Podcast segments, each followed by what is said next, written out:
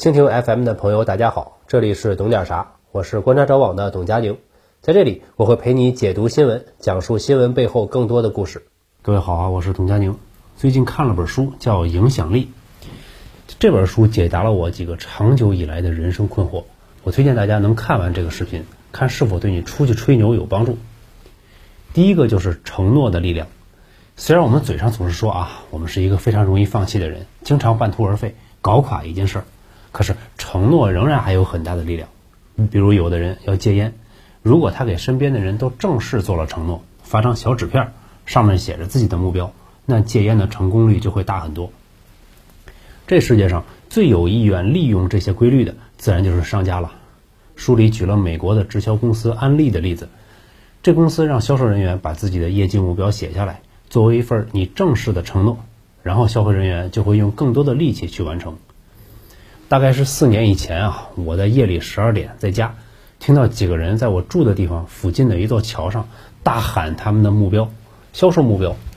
我听了一会儿，他们应该是某家二手房公司的销售人员，就喊破喉咙啊，格式都是一样的。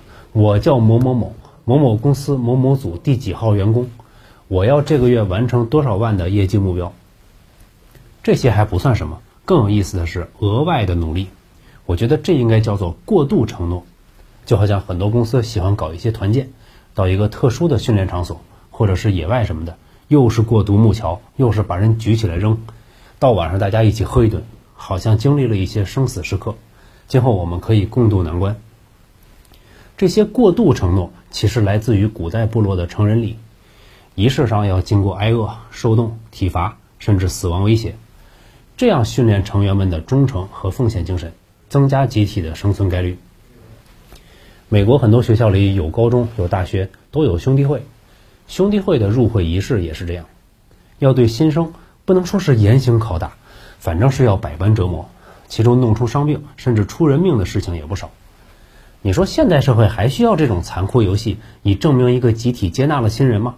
好像也的确不需要，但一个集体的确是需要一些痛苦的记忆以增加自己的凝聚力。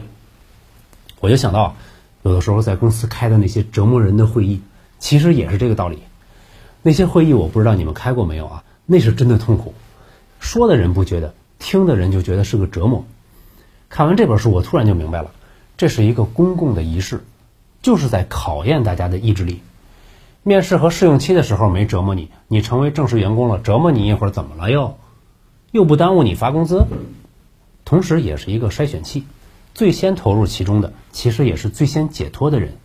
如果对抗没有用，那就选择加入他。第二点是，怎样让人们明知道做了一个糟糕的决定，却还要坚持下去？我管这个叫小甜诺，就是给人们一些小的甜头，让人们在这个时刻做出承诺，这样人们就会背负着自己的承诺前行，到最后实际成为了一个负担。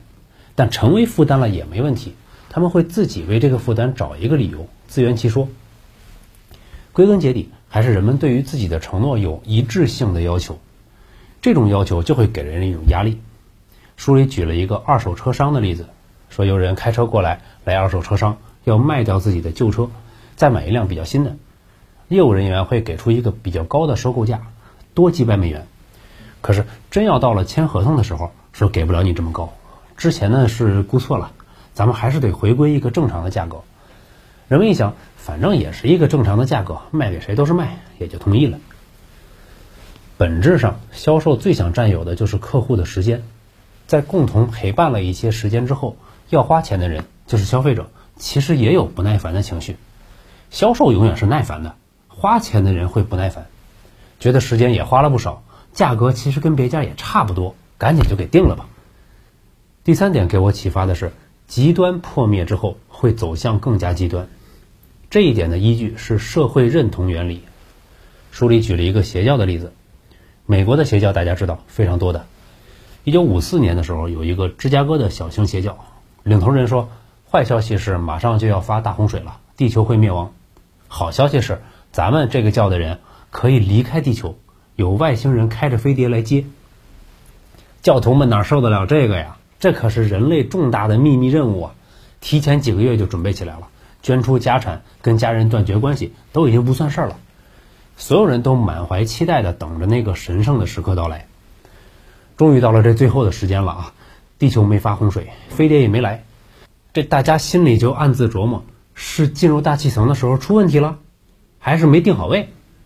几个小时已经过去了，现在走有些傻里傻气的，而且还有那么多同伴，领头的人一直显得很坚定啊，一直还没说话。又过了半天，这领头的人宣布自己得到了一份神谕，估计这位承受的压力也不小，这事儿怎么收场也没想明白。他就还是十分自信地说：“上天发来一份神谕，说你们独坐了一晚上，一直在支撑，你们散发出来的光芒感动了上帝，于是决定不发洪水了，拯救了一次世界。”然后这位领头人就开始给媒体打电话，宣布他们的行动拯救了世界。信徒们经过短暂的调整之后，都开始学着领头人的样子，给各路媒体打电话宣布这个消息，并且他们进入了一个全新的境界。之前有人来打探教派里的信息啊，他们都是神神秘秘的，闭口不说。可是现在，他们开始全力宣传自己教派的伟绩，逮谁跟谁说我们拯救了地球。整个事件除了有个别人自行脱队，剩下的都更加的狂热。为什么呢？是他们不知道自己上当了吗？是他们完全没有理性吗？都不是的。事后的采访，这些信徒其实是知道自己处境的，只不过。他们都因为走得太远，没法回头了。他们已经背弃了这个社会太久，重新回来容易，但可能遭受未来几年、几十年的嘲笑。还是我们小团体好，我们大家都是一些真诚、有爱、有着共同目标的人。